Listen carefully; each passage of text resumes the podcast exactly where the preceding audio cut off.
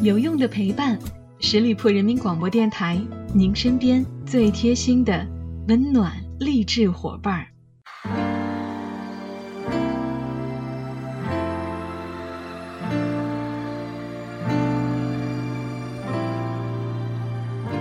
Hello，亲爱的小伙伴们，又到了每周一与您不见不散的名人风范，我是小五。这期的节目呢，是一位叫做骨头的听友提供的内容，真的很用心，也很支持我的节目，非常感谢你，骨头。如果有朋友想听到你们喜爱的名人，也可以将稿子发送到我的邮箱四九五零七八六六 at qq 点 com。只能眼睁睁看好奇。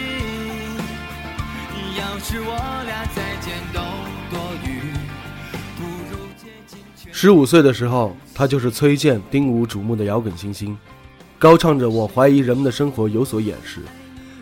过了二十岁，他写出了洗脑神曲《洗刷刷》，被指抄袭、功利、为金钱背叛理想。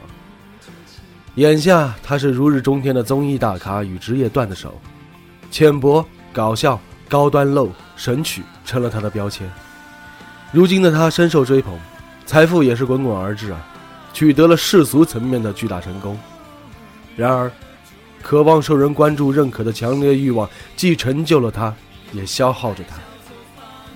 为此，他时刻自我怀疑，常年深陷焦虑。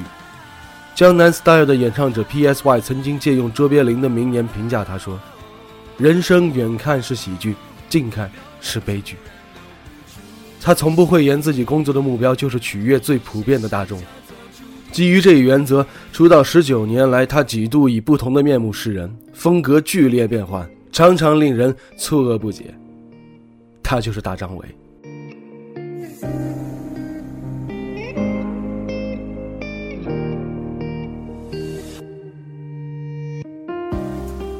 一九八三年的八月三十一日，北京南城的崇外大街一百三十一号大杂院里的一户张姓人家得了个仅重两公斤多的男孩。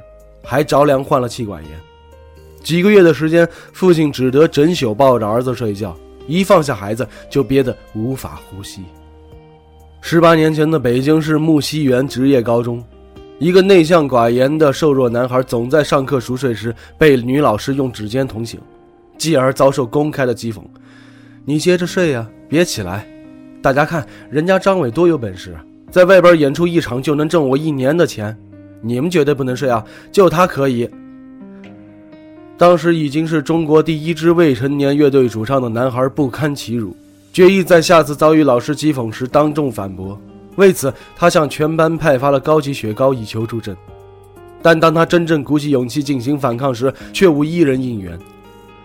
举目四望，同学们低头抠着手，不看他的眼睛。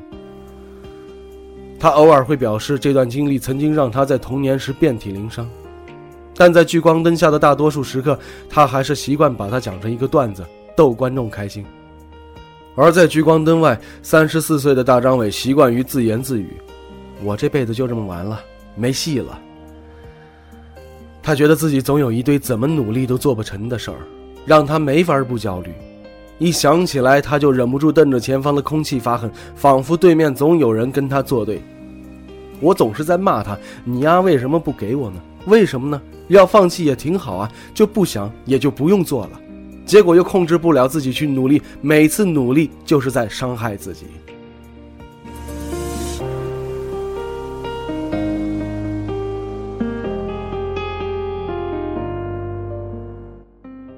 时至今日，大张伟仍会反复强调，写《洗刷刷》等神曲绝不是有些人以为的那样随意胡闹。当年他绞尽脑汁地研究起各大流行榜单。用大数据分析法写歌，什么火就照什么写。他声称为写《洗刷刷》听了五个 G 的歌找灵感，相当于一百多张专辑。而当年的抄袭事件发生的时候，他震惊、委屈、坚决不认。他辩解说，是因为平时听了太多歌，无意间写入旋律的。他说：“我听歌记旋律的能力特别强，可是我记性又特别次。我们家的 MP3 太多了。”而且好多歌名上只写着一二，我知道这是谁的歌呀？网络调查当中，近六成的网友认为这是无耻、狡辩。而无论情势多糟，EMI 百代唱片的中国区副总裁黄伟京总是无法下狠心跟大张伟解约。在他眼中，他既不无耻，也不物质。但刻苦和义气无助于摆脱骂名啊！本以为努力会让人更喜欢自己，结果却适得其反。《花田喜事》这张专辑收回之后，大张伟再次严重抑郁，把自己关在卧室里，不和任何人说话。父母被铺天盖地的攻击吓到失眠了，感觉跟文革一样。他们只能反反复复的劝儿子：“你要活着，活着呀！”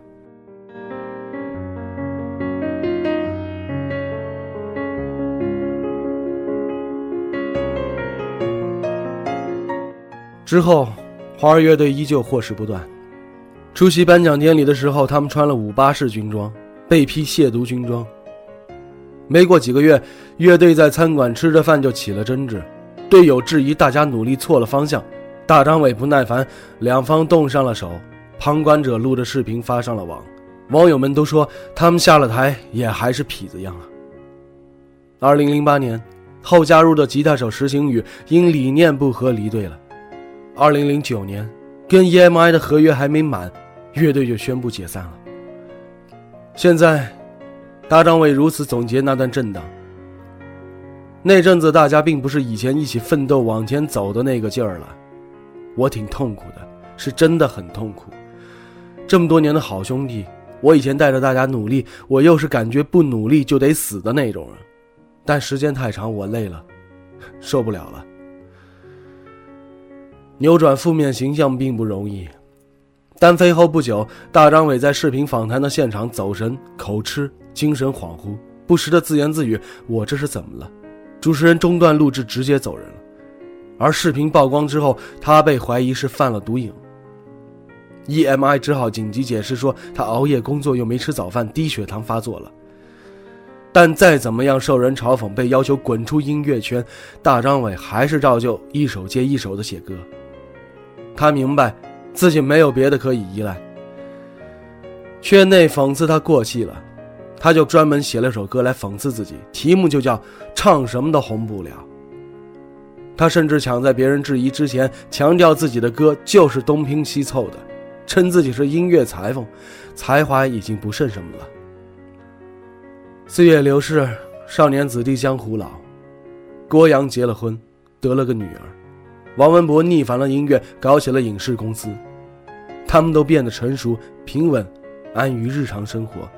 不再挑染长发，穿奇装异服，也不再过一年演出一百多场的搏命日子了。只有大张伟，还继续站在舞台上，闹腾着。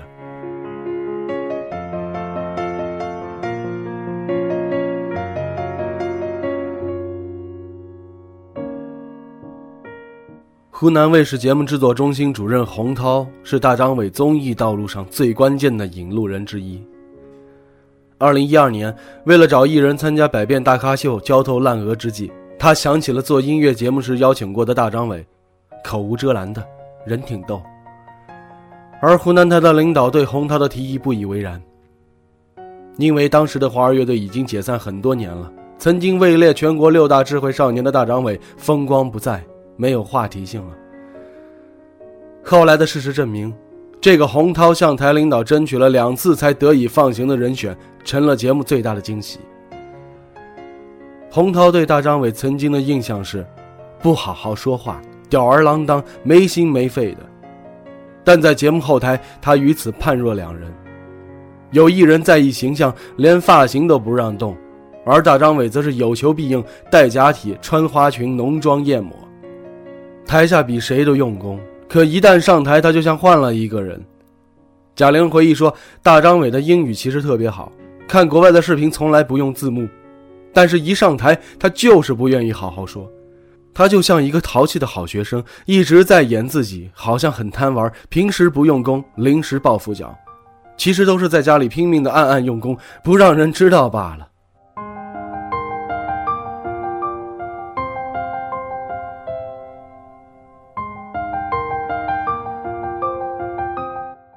他自己的所谓可望不可及的目标总是在不停改变。去年的春天，他的目标是去美国发一张电子音乐 EP，为 Katy Perry 或者 Beyonce 编首歌。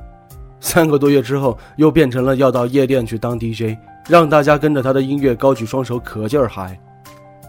到了夏天，他逢人便说做梦都想开演唱会，场地再差都没关系。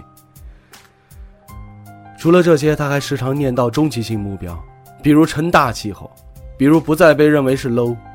而他的经纪人刘莹毫不掩饰对此的无奈。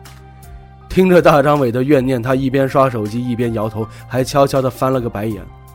他说：“他本来就是个小孩，喜欢的就非要干，干不了就不停地说，怎么都说不烦。”在旁人看来，大张伟的焦虑简直就有些矫情了。毕竟以世俗的眼光来看，以摇滚歌手身份出道十八年后，音乐产业风雨飘摇的今天，他正在以另外一种身份走上事业巅峰。而仅仅二零一六年的上半年，他就接了十九档的综艺节目啊，还担任了湖南卫视王牌节目《天天向上》的常驻主持。有媒体称，这年头不请大张伟和另外一位红人薛之谦都不好意思叫综艺节目。而两者的不同在于，同为歌手，薛之谦一向强调说上综艺节目是为音乐攒资本，大张伟则大方承认就是为了来赚钱。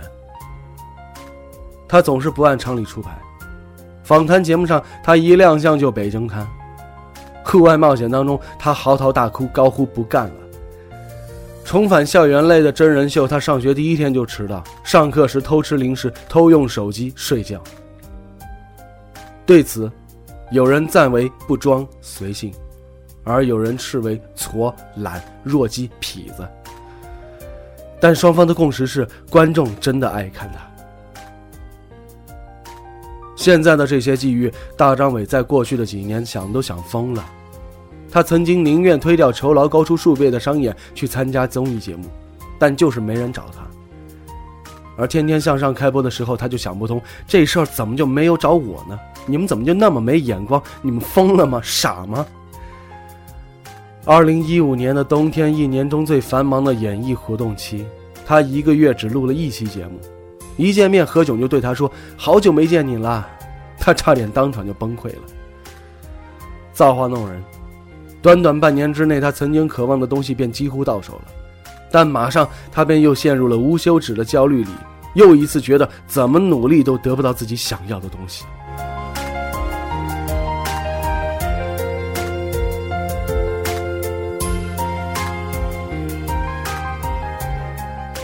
一个深受阿拉蕾漫画和王朔小说影响的年轻人，肯定在某种气质上是玩世不恭和笑看人生的，也一定是没长大和需要额外呵护的。从一个人的审美体验过程来说，不是他看了漫画和小说才会变成这样，而是他与生俱来的基因对这些元素产生了强大的吸引力。进而使他在某个时段接受了这方面的影响，最终才刻画完整了这个人的人物性格和心路历程。作为明星，确实很难养成。你永远不知道你在哪个位置，通过怎么样的努力才能红。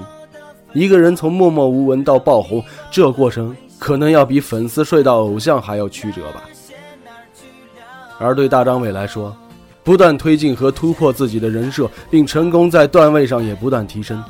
不管是他早早就过上了稳定的家庭生活，还是玩世不恭的跟这个世界开着玩笑，都不影响他被粉丝宠爱。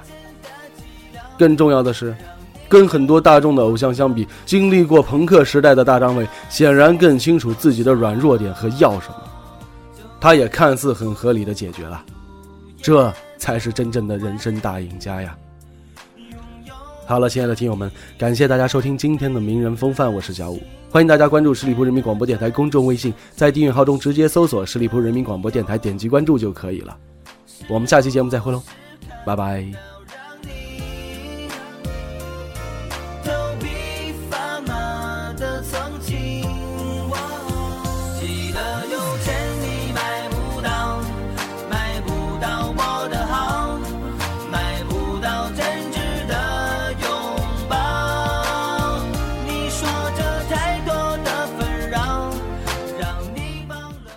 本期节目由十里铺人民广播电台制作播出。了解更多的资讯，请关注十里铺人民广播电台的公众微信。和新浪、腾讯的官方微博。感谢收听，我们明天再见。